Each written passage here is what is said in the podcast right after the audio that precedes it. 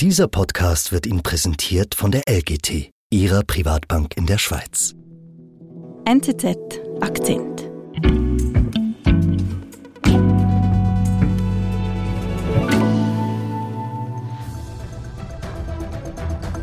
The United States has warned Serbia to pull back its forces after Ein Aufmarsch von serbischen Truppen an der Grenze zu Kosovo.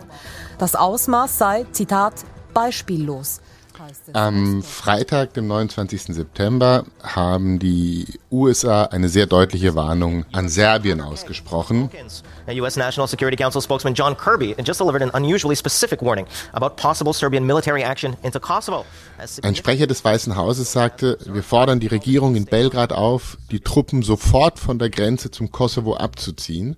Die USA hatten, davor hatten sie schon von einem beispiellosen Aufmarsch von Truppen an der Grenze gesprochen. Es war die Rede von einer äußerst unstabilen Situation und eben diese Aufforderung an Belgrad, jetzt unverzüglich die Truppen wieder abzuziehen. Also die USA wählen deutliche Worte. So deutliche Worte zeigen, dass der Konflikt auf dem Balkan zwischen Serbien und Kosovo eine neue Dimension erreicht hat und dass die Sorge sehr groß ist, dass die Situation eskalieren könnte. Zwischen Kosovo und Serbien sowieso auf einem Tiefpunkt sind. Der Konflikt zwischen Serbien und Kosovo erreicht eine neue Eskalationsstufe. So angespannt war die Situation in der Region seit Jahren nicht mehr, sagt unser Südosteuropa-Korrespondent Volker Papst. Ich bin Marlene Müller. Volker, also sogar die Amerikaner machen sich jetzt ernsthaft Sorgen. Ja, es ist eine neue Gefahrenstufe erreicht. Die Lage hat sich dramatisch zugespitzt, so dass jetzt auch das Weiße Haus sehr klare Worte findet. Wie konnte sich die Lage denn so zuspitzen? Ja, für den unmittelbaren Auslöser müssen wir ungefähr eine Woche zurückgehen, zum 24. September. Und zwar hat sich da im Norden Kosovos ein Überfall ereignet. Also das war beim Dorf Banska, das ist in der Nähe von Serbien, eine Region in Kosovo, wo hauptsächlich Serben wohnen. Da gab es eine Straßenblockade, die Polizei ist ausgerückt. Das war mitten in der Nacht und das entpuppte sich dann schnell als Hinterhalt. Ähm, die Polizisten wurden beschossen, gab es ein Feuergefecht. Die Angreifer haben sich in einem Kloster verschanzt. Es gab weitere Schießereien. Also eigentlich den ganzen Tag über war die Situation sehr unruhig und volatil. Und dann äh, zum Abend hin war ein Polizist tot, drei Angreifer waren getötet, einige waren verhaftet worden und viele andere sind geflohen nach Serbien. Es hieß dann, dass etwa 30 Männer insgesamt an, dieser, an diesem Angriff beteiligt gewesen waren. Ken, weiß man etwas über die, die Rädelsführer oder wer das war? Zuerst ist das unklar, aber es gibt dann schnell viele Vermutungen, Theorien, Spekulationen und sofort gegenseitige Schuldzuweisungen. Und wer beschuldigt wen? Na, also der Regierungschef von Kosovo oder die gesamte Regierung in Kosovo und ihr Chef Albin Kurti beschuldigen Serbien, etwas damit zu tun zu haben. Das sieht man zum Beispiel hier in dieser Szene, das ist am Tag nach dem Angriff. Da zündet Kurti eine Kerze vor dem Bild des getöteten Polizisten an und hält eine Rede, und indem er auch sehr klar macht, dass er davon überzeugt ist, dass Serbien hinter diesem Angriff steckt.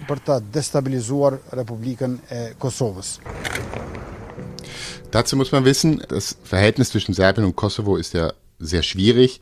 Also Serbien erkennt Kosovo gar nicht als Staat an, sondern sagt, das ist eine serbische Provinz, betrachtet es also als das eigene Territorium und nimmt auch großen Einfluss auf die serbische Minderheit, die im Kosovo lebt. Also die große Mehrheit der Bewohner Kosovos sind Albaner. Auch in der Regierung stellen die Albaner natürlich die große Mehrheit. Aber es gibt Minderheiten und die wichtigste Minderheit ist die serbische. Ja, da kocht dieser Konflikt auch immer wieder auf oder zwischen diesen ethnischen Gruppen. Ja, genau. Und das geschieht vor allen Dingen im, im Norden Kosovos, also dort, wo jetzt sich auch dieser Angriff ereignet hat. Deswegen steht er auch ein Stück weit exemplarisch für die Situation. Die meisten Serben Kosovos leben im Norden in einem kompakten Siedlungsgebiet, das direkt an Serbien angrenzt. Die erkennen eigentlich auch den kosovarischen Staat nicht an. Also sagen auch von sich selber, sie leben in Serbien. Wenn man dort spazieren geht, auf den Straßen hängen überall serbische Flaggen, man bezahlt mit serbischen Dinars, man, die Telefone haben eine serbische Vorwahl. Das heißt, dort ist dieser Konflikt besonders spürbar. Und Serbien hat entsprechend auch großen Einfluss in dieser Region. Wie?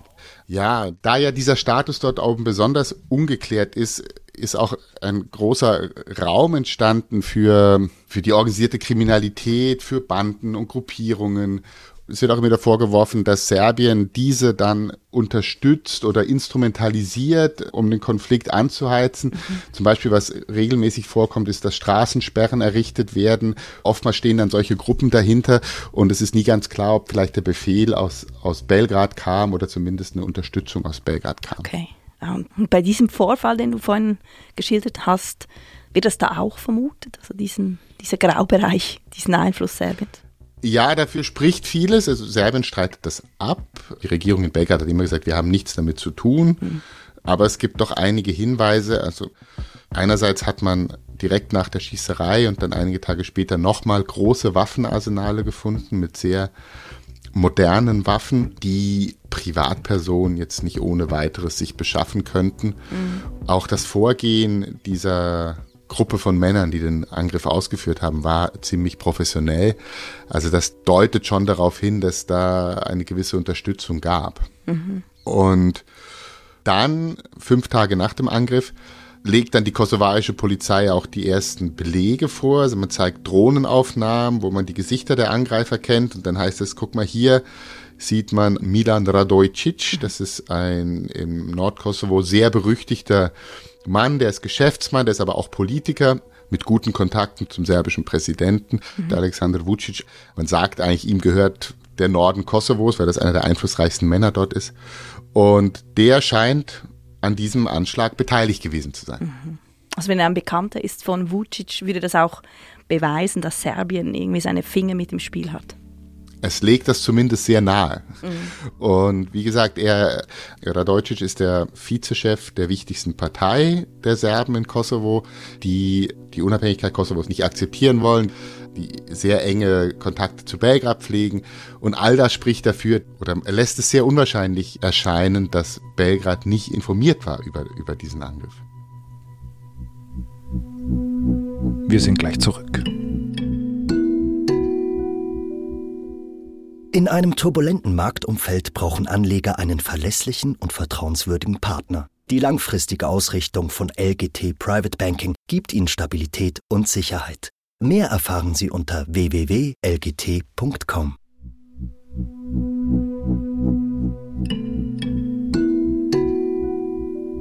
Also es ist ein Mann, der vom Anschluss Serbiens eigentlich träumt und der ist jetzt nach Belgrad geflüchtet und wie geht es jetzt weiter? Ja, Milan Radojčić. Ja, dann kommt es zu einem Auftritt von Radojčićs Anwalt in Belgrad. Und der liest dann eine Stellungnahme vor, in der sagt der Anwalt im Namen seines Mandanten, dass Herr Radojcic an diesem Angriff beteiligt war, der ihn sogar geplant und ausgeführt hatte.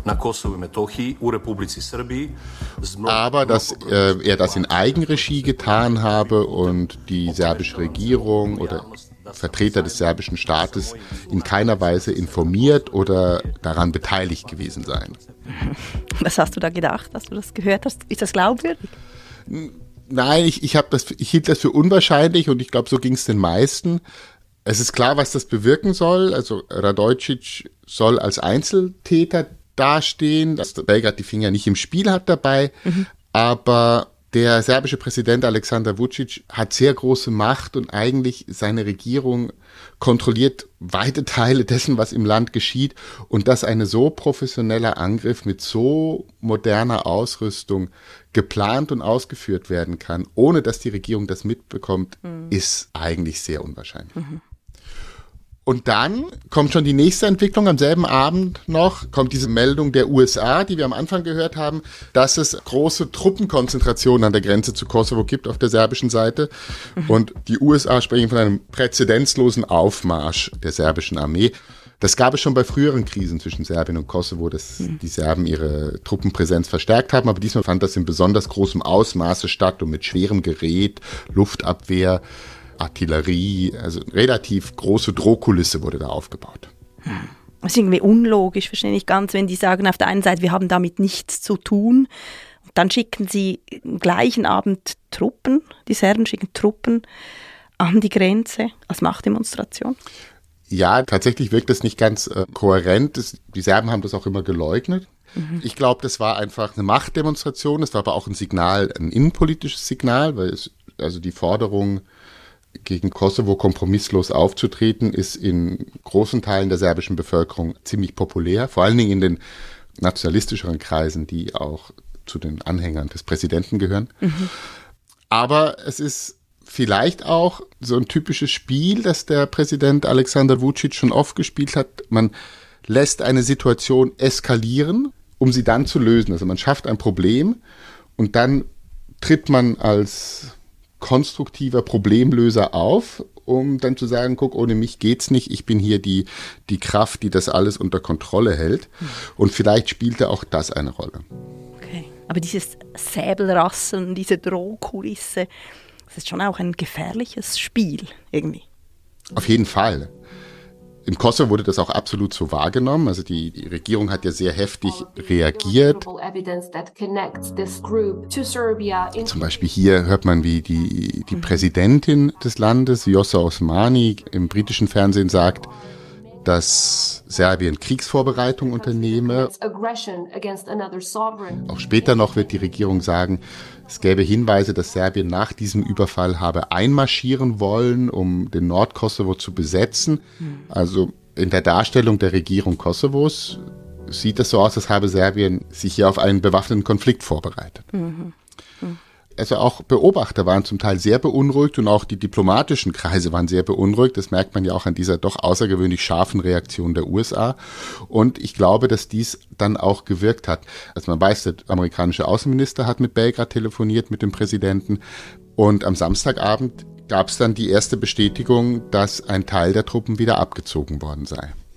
Also ein Stück weit Entwarnung. Ja, es ist es ist nicht mehr so prekär, wie es zuerst aussah, aber das Problem ist ungelöst und auch die Drohkulisse bleibt bestehen.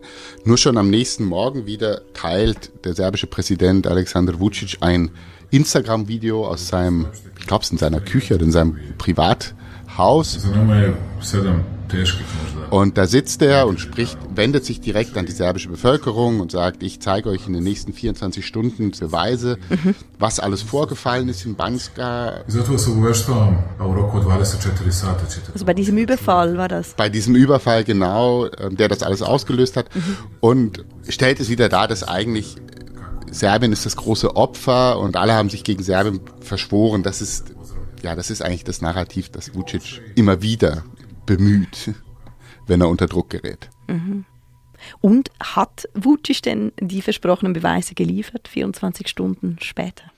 Ja, Vucic legt da, dass einer der drei getöteten Angreifer offenbar aus nächster Nähe erschossen wurde, als er schon reglos am Boden lag. Mhm.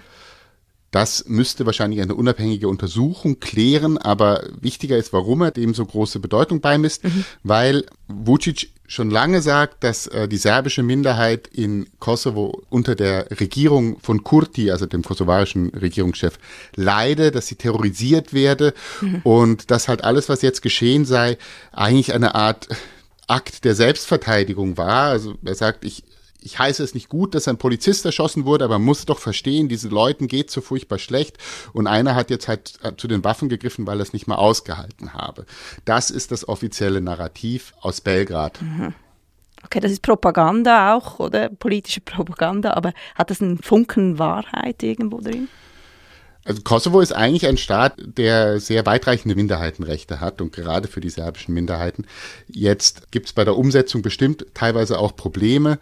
Ich glaube, das Wichtigere ist aber, dass sich die Fronten verhärtet haben in letzter Zeit, weil Kurti und die Regierung in Pristina mit starkem oder mit viel stärkerem Nachdruck darauf dringt, dass endlich die Unabhängigkeit Kosovos anerkannt wird von Serbien mhm. und man weniger bereit ist zu Kompromissen mhm. und zum Beispiel gibt es so eine Vereinbarung, dass man eine Art Teilautonomie gewähren müsste den Serben in Kosovo und Kurti sagt, das mache ich erst, wenn ihr uns anerkennt als eigenständigen Staat. Mhm. Und in dieser Gemengelage verhärten sich die Fronten und kocht sich das hoch und daher kommt dieses Narrativ. Aber dass die Serben im Kosovo terrorisiert werden, nein, das mhm. ist nicht der Fall. Okay, Volker, was bedeutet das denn jetzt für den Kosovo, diese Eskalationsspirale, die wir da gesehen haben in den letzten Tagen?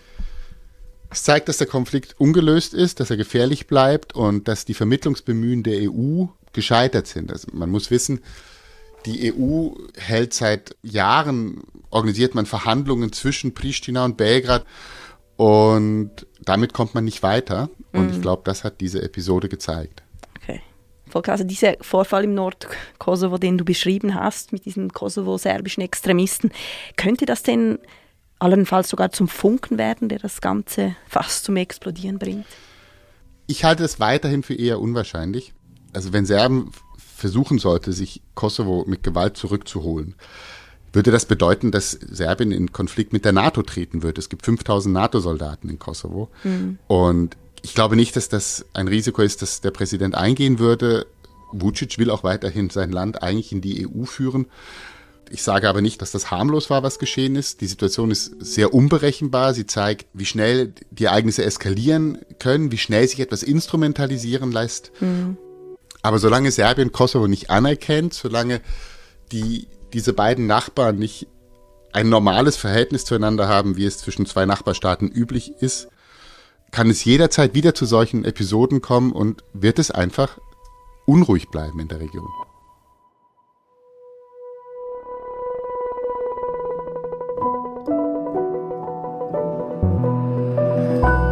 Lieber Volker, vielen Dank. Sehr gerne.